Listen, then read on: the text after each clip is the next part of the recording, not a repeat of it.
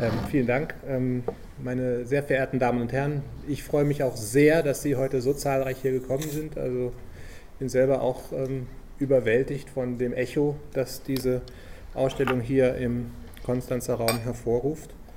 Und äh, das freut mich als, als Mit, Mitarbeiter an dieser Ausstellung ganz besonders.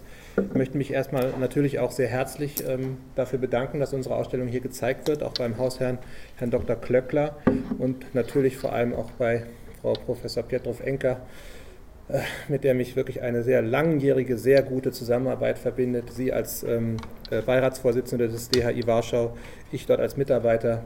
Das ist jetzt leider seit letztem Jahr anders. Man bricht auf in neue Gefilde, aber umso äh, mehr freue ich mich, dass ich heute dieser Tatsache, dieser guten Zusammenarbeit nochmal mit meiner Dankbarkeit Ausdruck geben kann. Ähm, möchte aber jetzt auch äh, direkt äh, in, in das Thema meines heutigen Vortrages steigen, erstrecken Sie nicht. Vortrag heißt jetzt nicht, dass ich Sie eine Dreiviertelstunde platt reden werde, sondern wir haben schon darauf geeinigt, dass die Wortbeiträge eine Viertelstunde nicht übersteigen sollen, weil Sie sonst ja überhaupt keine Zeit mehr haben würden, die Ausstellung zu sehen. Und ich bin gebeten worden, äh, Ihnen ein paar Worte dazu zu sagen, äh, warum Sie eigentlich heute hier sind. Das heißt also, was bringt die Ausstellung denn eigentlich Neues? Das ist ja eigentlich die spannende Frage, warum man in eine Ausstellung geht. Sonst könnte man ja auch zu Hause bleiben. Und ich werde versuchen, das in der mir gegebenen Zeit in Kürze ähm, äh, darzulegen. Also der, ähm, der erste, finde ich, entscheidende Punkt, der ist ja schon gesagt worden, den muss ich jetzt nicht noch weiter vertiefen, dass es eine deutsch-polnische Zusammenarbeit ist. Und das spiegelt sich eben nicht nur in rein organisatorischen Fragen wider, das heißt, dass die Ausstellung von einem deutschen und einem polnischen Institut und den dort beschäftigten Wissenschaftlern gemeinsam erarbeitet worden ist, sondern das, das hat natürlich auch direkte Auswirkungen auf die historische, auf die Fragestellung und auch auf das Handwerk der Historiker, wie wir an diese Ausstellung herangegangen sind. Ähm, Sie werden ja vermutlich ähm, alle noch in Erinnerung haben, dass es ähm, äh, bereits äh, viel beachtete Ausstellungen zur Rolle der Wehrmacht im Vernichtungskrieg ab 1941 gegeben hat, die auch deutschlandweit gezeigt wurden, organisiert vom Hamburger Institut für Sozialforschung. Was ich finde, was diese Ausstellung in dem Zusammenhang Neues bringt, äh, sind zwei Dinge. Erstens, darauf komme ich gleich nochmal zu sprechen, die Konzentration auf den Zeitraum 39 der ist in den Ausstellungen, die sich vorher mit der Rolle der Wehrmacht im Vernichtungskrieg beschäftigt haben, komplett außen vor gelassen worden. Und ich werde Ihnen gleich kurz sagen, warum ich denke, dass das, ähm, dass das ein, sagen wir mal, etwas ist, was man da noch ergänzen sollte. Und das andere ist, dass wir uns ganz stark ähm, bei der Erarbeitung nicht nur der Ausstellung, sondern auch als ich mich mit diesem Projekt insgesamt als, als mein eigenes ähm, äh, Dissertationsprojekt beschäftigt habe, darum bemüht haben, beide Seiten zur Sprache kommen zu lassen. Das heißt eben nicht, was äh, sehr häufig doch in der Forschung sowohl von der deutschen als auch von der polnischen Seite gemacht wurde, jeweils nur die Überlieferung der eigenen Seite sich anzuschauen und eigentlich so zu ignorieren, was, äh, was es noch für Quellen und Erinnerungen auf der anderen Seite gibt, sondern eben diese beiden Stränge miteinander zu verknüpfen. Das hatte auch muss ich äh, direkt auch dazu sagen, es hat auch einen ganz rein praktischen Grund. Allein aus den Akten der Wehrmachtseinheiten, die in Polen 39 eingesetzt waren, kriegt man kein ganzes Bild der Ereignisse dort. Aber eben wie es auch in Polen in der Nachkriegszeit ähm, lange Jahrzehnte praktiziert wurde, allein aus den Schilderungen der Augenzeugen, die überlebt haben, eben auch nicht. Und warum das so ist, äh, das, das versucht die Ausstellung Ihnen äh, näher zu bringen. Also rein praktisch habe ich es so gemacht, ich habe ähm, als ich mit meiner Arbeit dazu begonnen habe, festgestellt, es gibt zwei unterschiedliche ähm, Aussagen. In der deutschen, westdeutschen Historiografie wurde immer gesagt, Wehrmachtsverbrechen, das ging eigentlich erst 1941 los. Und das war auch so die These der beiden Ausstellungen des Hamburger Instituts für Sozialforschung.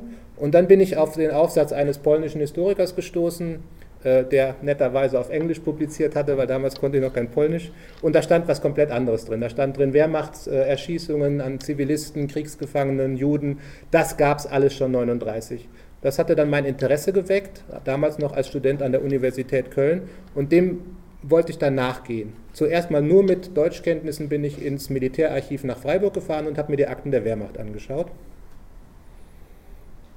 Und dabei festgestellt, dass an der Sache was dran war. Das war vorher noch nicht gemacht worden, aus mir völlig unverständlichen Gründen. Mein Doktorvater hat sich auch Stein und Bein gewundert, dass da wirklich noch was zu holen war im Zweiten Weltkrieg, der ja schon ach so gut erforscht war. Aber tatsächlich habe ich mir die Kriegstagebücher von allen Einheiten, deren ich habhaft werden konnte, die in diesem ganz kurzen Zeitraum in Polen eingesetzt waren, angeguckt und habe gesehen, aha, tatsächlich Hinweise auf Übergriffe, auf Erschießungen etc. pp. Aber um dann ein ganzes Bild zu bekommen, habe ich eben genau dort, wo es diese Hinweise gab, mir die polnische Überlieferung angeschaut.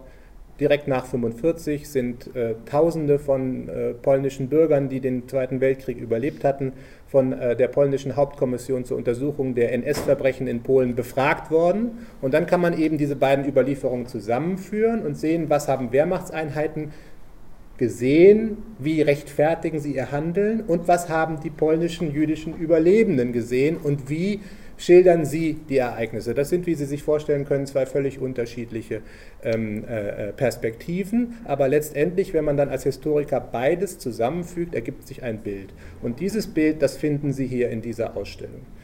Ähm, was, ähm, was, mich besonders gefreut hat, ist, was Sie gesagt haben, Herr Dr. Klöckler, dass es gleichzeitig auch noch interessant ist, das zeigt uns die Ausstellung, die jetzt an sehr vielen Orten in Deutschland schon zu sehen war, dass es immer auch einen regionalen Bezug gibt. Das war bis jetzt noch nie anders.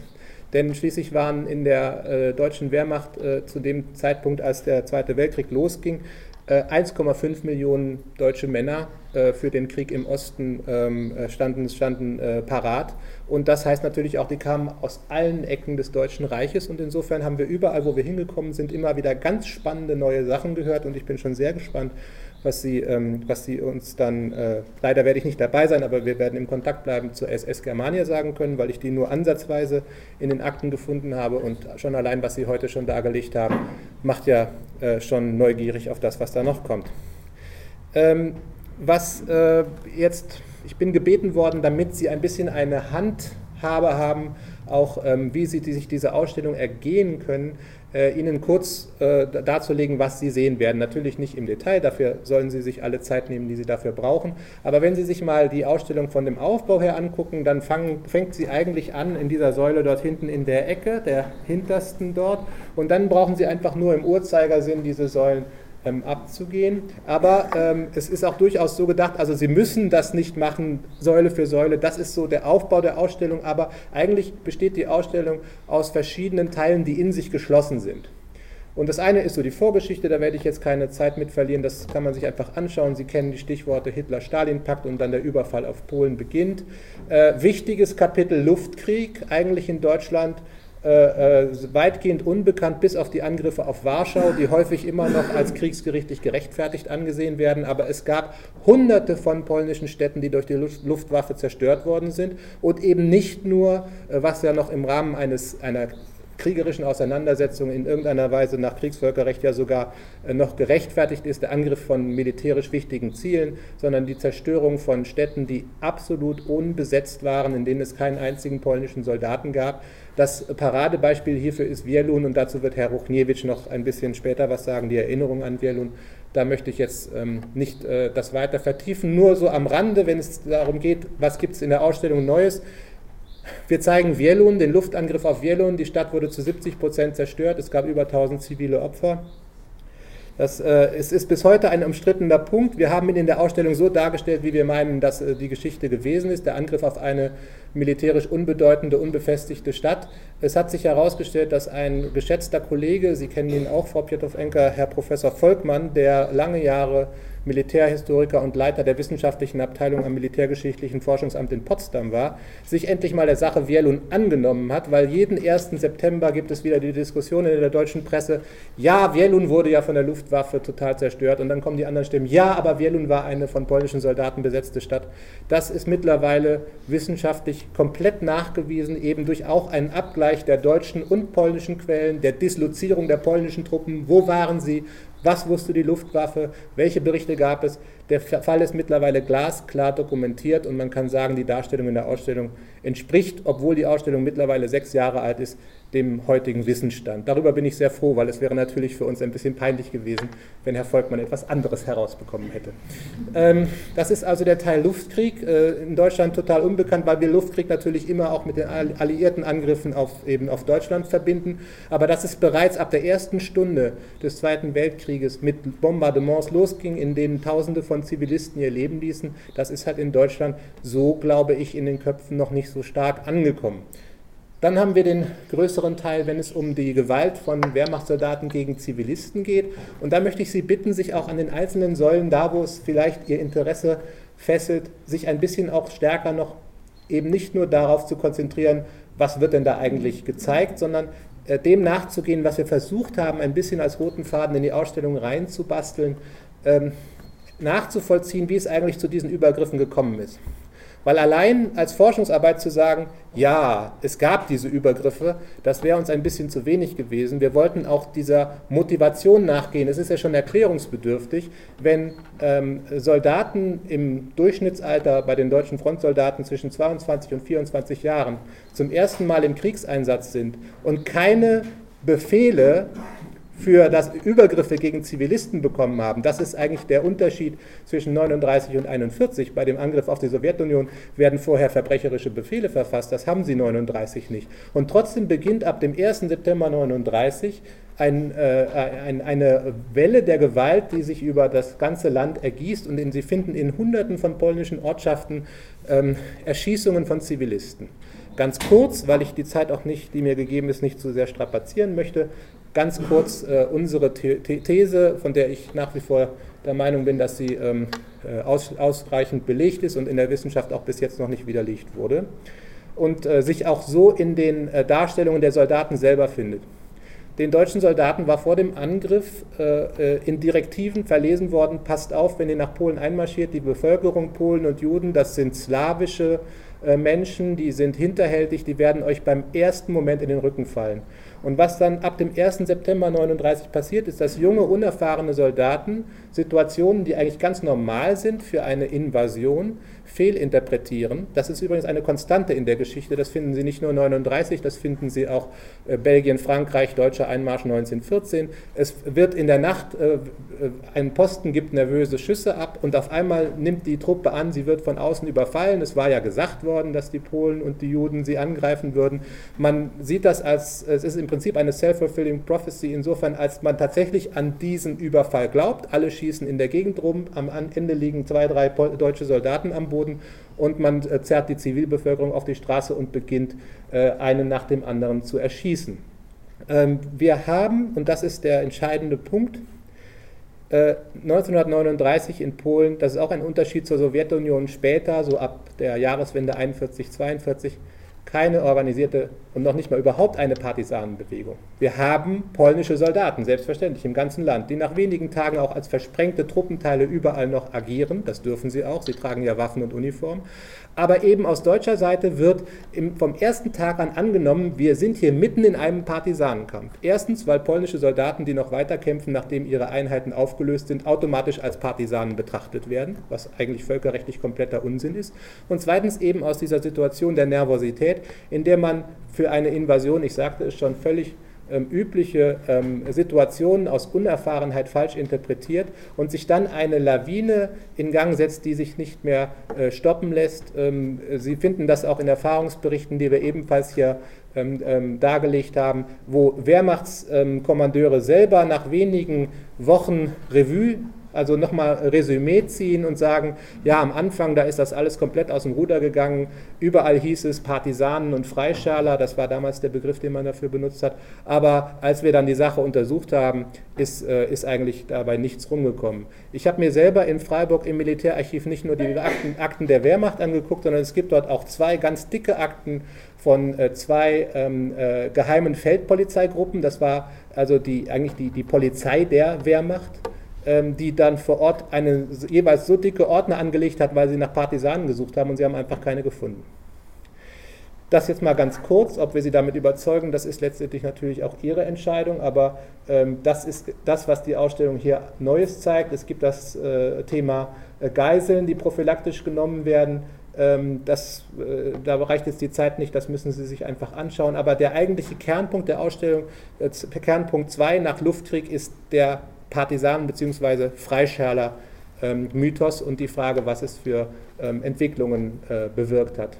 Dritter Teil, wichtig, ist die Säule hinten äh, im Raum, äh, ist die Behandlung der polnischen Juden, die ähm, im Gegensatz zu den Juden im Deutschen Reich sofort als solche in Polen äh, für die Soldaten erkennbar waren. Die deutschen Soldaten sprachen zwar in der Regel kein Polnisch, aber einen Juden auf der Straße, den haben sie erkannt. Warum? Weil es in Polen eben noch das äh, sogenannte Ostjudentum gab. Das heißt, polnische Juden waren einfach durch ihr Äußeres, durch die spezielle Haar- und Barttracht und auch durch ihre Gewänder, die sie an festlichen Tagen anlegten, und der September 39, der war voll von jüdischen Feiertagen, sofort als solche zu identifizieren. Und hier finden finden Sie eine Gewalt, die keiner weiteren Motivation bedarf, äh, bedurfte. Es ist tatsächlich in der deutschen Wehrmacht äh, war damals eine Vorstellung verbreitet, dass Gewalt gegen Juden etwas völlig Normales war. Da finden Sie auch die Ergebnisse der jahrelangen Indoktrination äh, durch die nationalsozialistische Propaganda und natürlich auch die Eindrücke des November 1938, wo einfach klar wird, ähm, wir können das machen. Warum? Weil wir es dürfen. Das heißt, Plünderungen bei Juden, Misshandlungen von Juden und auch die Tötungen von Juden wurden 1939 von vielen, nicht von allen, aber von vielen Soldaten als etwas völlig Normales angesehen und wurden äh, in der Regel nicht geahndet. Ähm, letzter Punkt, als wichtiges Kapitel der Ausstellung ist das Vorgehen gegen Kriegsgefangene. Auch hier haben wir eine nur schwer, also man muss versuchen, die verschiedenen Schichten einfach mal durchzugehen und sich zu fragen, warum sind eigentlich im Anschluss an ihre Gefangennahme so viele polnische Soldaten erschossen worden. Es gab auch hier keine Befehlslage, die das gerechtfertigt hätte.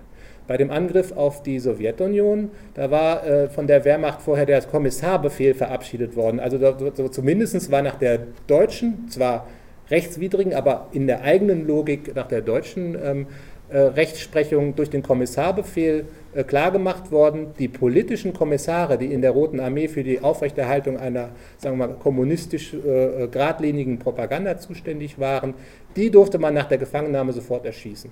Das ist natürlich völkerrechtlich total irrsinnig, aber es war damals zumindest in sich die äh, deutsche Rechtsprechung oder Unrechtsprechung. Aber in Polen gab es sowas nicht. Und trotzdem sind Tausende von polnischen Soldaten direkt im Anschluss an ihre Gefangennahme ähm, erschossen worden. Die Gründe dafür liegen auch teilweise noch im Dunkeln. Es hat etwas mit dem Partisanenmythos zu tun, also mit dieser Vorstellung, dass man sich im Partisanenkrieg befindet. Vielen polnischen Soldaten wurde einfach von deutscher Seite der sogenannte Kombatantenstatus abgesprochen. Das heißt, die wurden nicht als ebenbürtige Gegner anerkannt, sondern es wurde gesagt, ja, wenn deren Verteidigungslinie durchbrochen ist und wir haben doch sowieso schon fast gewonnen, wenn die dann noch weiter kämpfen, das sind ja eigentlich keine Soldaten, das sind Partisanen. Und Partisanen durften nach Kriegsvölkerrecht, zwar nicht ohne kriegsgerichtliche Verurteilung, aber dennoch stand auf äh, Partisanentum auch nach geltendem internationalen Kriegsvölkerrecht der Tod und das wurde dann halt aus deutscher Sicht so interpretiert. Polnische Soldaten, die sich nicht sofort ergeben, sind Partisanen und eben als solche zu erschießen. Und äh, es gibt auch noch das, äh, denke ich mal, was man im Hinterkopf haben muss, der deutsche Krieg in Polen 39, das war nicht so eine völlig ähm, von vornherein ähm, äh, exzellent organisierte und reibungslos ablaufende Sache, sondern es gab unglaubliche Schwierigkeiten in der Versorgung, gerade weil die deutschen Truppen so schnell nach vorne vorpreschten. Und insofern war auch für ein geordnetes Kriegsgefangenenwesen überhaupt keine äh, vernünftige Vorkehrung getroffen worden. Und dann haben sie halt einen Kommandanten, der auf einmal mit äh, mehreren tausend Kriegsgefangenen äh, äh, konfrontiert ist und er hat nur ein paar Leute zur Bewachung und dann liegen die Nerven blank. das ist aber nicht, verstehen Sie das nicht als Rechtfertigung. Ich versuche Ihnen nur hier darzulegen, wie wir versucht haben, diese Fälle zu rekonstruieren. Das mit den Kriegsgefangenen Dunkeln liegt noch am meisten im Dunkeln. Aber äh, da finden wir häufig auch Erklärungen, auch Berichte von deutscher Seite, aber auch von polnischer Seite, dass Kommandanten einfach in einer Situation, wo sie zum Beispiel in einem Lager gedacht haben, es gibt gleich einen Aufstand, ähm, ihre Soldaten das Feuer haben eröffnen lassen. Äh, also auch eine Frage von Unerfahrenheit und von ähm, von auch natürlich auch gepaart mit äh, einer gewissen Verachtung äh, gegenüber der einheimischen Bevölkerung. Letzter Punkt, auch nicht unwichtig, ist auch äh, die sind die Proteste, die es äh, von äh, Wehrmachtsseite gegen ähm, das Vorgehen der Polizeieinheiten in Polen gegeben hat. Die sind in der Vergangenheit immer angeführt worden als Beleg dafür, dass die Wehrmacht 1939 noch sauber geblieben ist. Ganz kurz, wir stellen hier nur eine Seite der Medaille dar die militärischen, also von der deutschen Wehrmacht äh, verübten Übergriffe gegen die polnische Bevölkerung. Sie müssen im Hinterkopf haben, was in dieser Ausstellung nur ganz am Rande gestreift wird, dass einerseits die Truppe Massenerschießungen durchführt, und zwar meistens im Frontbereich, aus den Gründen, die ich gerade versucht habe darzulegen, dass aber gleichzeitig im Rücken der Truppe spezielle Polizeieinheiten, und zwar diesmal tatsächlich auf Befehl, Massenexekutionen an Polen und Juden durchführen an Polen, die als die Keimzelle eines kommenden Widerstandes ähm, verdächtigt und insofern unschädlich gemacht werden sollen. Das ist die sogenannte polnische Intelligenz, also man könnte einfach auch auf normal sagen das Bildungsbürgertum. Und dann auch noch polnische Juden, die man eben als Reichsfeinde und als nicht deutsche ähm, Elemente auch nicht in den eigenen Bereich haben will und äh, entweder vor Ort erschießt oder durch Terror versucht, sie dazu zu bringen, in das gleichzeitig, das dürfen Sie ja nicht vergessen, Hitler-Stalin-Pakt, sowjetisch besetzte Ostpolen zu vertreiben. Das mal hier nur so ganz schnell da, dargelegt, weil es auch nicht direkt das Thema der Ausstellung ist. Aber es gab gegen das Vorgehen der Polizeieinheiten der Einheiten Proteste von Wehrmachtsseite und die versuchen wir nicht völlig wegzunehmen. Also es wäre unfair zu sagen, es gab äh, eigentlich in der Wehrmacht war jegliche Moral verloren gegangen und die Proteste sind das Papier nicht wert, auf das sie geschrieben wurden. Es gab mit Sicherheit auch deutsche Offiziere, die mit dem, was dort in Polen 39 passiert ist, nicht, nicht ähm, einverstanden waren. Einen werden Sie hier in wenigen Wochen vorgestellt bekommen. Das ist Wilm Hosenfeld, den Herr ähm, Wette hier äh, vorstellen wird. Der ist ein prominenter Retter in Uniform. Das meine ich jetzt nicht ironisch, sondern so, das ist ein Zitat von Herrn Wette. Herr Hosenfeld hat später auch in Warschau den berühmten äh, jüdischen Pianisten Władysław Spielmann gerettet. Sie kennen die Geschichte aus Polanskis Film Der Pianist. Aber Hosenfeld war auch schon 39 Kommandant eines Kriegsgefangenenlagers in äh, Polen und hat die dortigen Zustände angeprangert in seinem Tagebuch. Wir wissen so viel über Hosenfeld, weil er sehr viel aufgezeichnet hat. Und äh, das ist kein Einzelfall, aber es ist ganz mit Sicherheit auch nicht die Regel, sondern es ist die Ausnahme von der Regel. Und diese Proteste, die Wehrmachtsoffiziere äh, am Ende des Krieges, also des Polenkrieges, also, also September, Oktober, nee, Oktober, November und dann auch Jahresanfang 40, aber Oktober, November 39 verfassen, die zeigen wir hier dann doch noch etwas in einem anderen Licht, weil sich diese Proteste allein gegen die Erschießungen der Polizeieinheiten richten und das Vorgehen der eigenen Truppe mit keiner Silbe erwähnt wird. Obwohl, wenn man mal äh, untersucht, wo gab es Übergriffe und welche Einheiten dafür verantwortlich waren, es äh, zumindest nach vorsichtigen Schätzungen schon mal gesagt werden kann, dass mindestens die Hälfte der Opfer von Erschießungen im September und Oktober 39 auf das Wehrmachtskonto gehen. Und dann sehen Sie natürlich die Proteste eher auch nochmal aus der Brille, dass die Wehrmacht überhaupt nicht damit einverstanden war, dass hinter ihrem Rücken bewaffnete Einheiten, die keine Angehörigen ihrer Streitkraft waren, sondern ein völlig unberechenbarer Faktor, eben diese polizeilichen Einsatzgruppen, äh, unterwegs waren und man für zukünftige Kriegszüge sich schon mal eine Karte ähm, äh, äh, legen wollte, dass man sie dort doch äh, noch mal besser kontrollieren kann. Aber es hat hier auch viel mit Hierarchie und viel mit gekränkten Eitelheiten zu, Eitelkeiten zu tun. Und ähm, wie gesagt, ähm, ich möchte keinem der Offiziere, die diese Proteste geschrieben haben, äh, eine gewisse auch moralische Empörung gegen die Zustände, ähm, die sie schildern, ähm, absprechen. Aber ähm, es ist eben auch nur äh, die halbe Wahrheit, wenn man dabei verschweigt, dass die eigene Truppe eigentlich aus ganz unterschiedlichen Gründen, wie ich es gerade versucht habe darzulegen, aber eigentlich mit dem Ergebnis für die betroffene Bevölkerung äh, mit demselben Ergebnis vorgegangen ist. Ich äh, hoffe, ich habe Ihnen jetzt so im Schnellverfahren ein bisschen an die Hand gegeben, was Sie sich heute nochmal oder auch an anderen Tagen nochmal vertiefend anschauen können. Ich danke Ihnen sehr für Ihre Aufmerksamkeit und übergebe das Wort an Herrn Professor Rufnewitsch. Vielen Dank.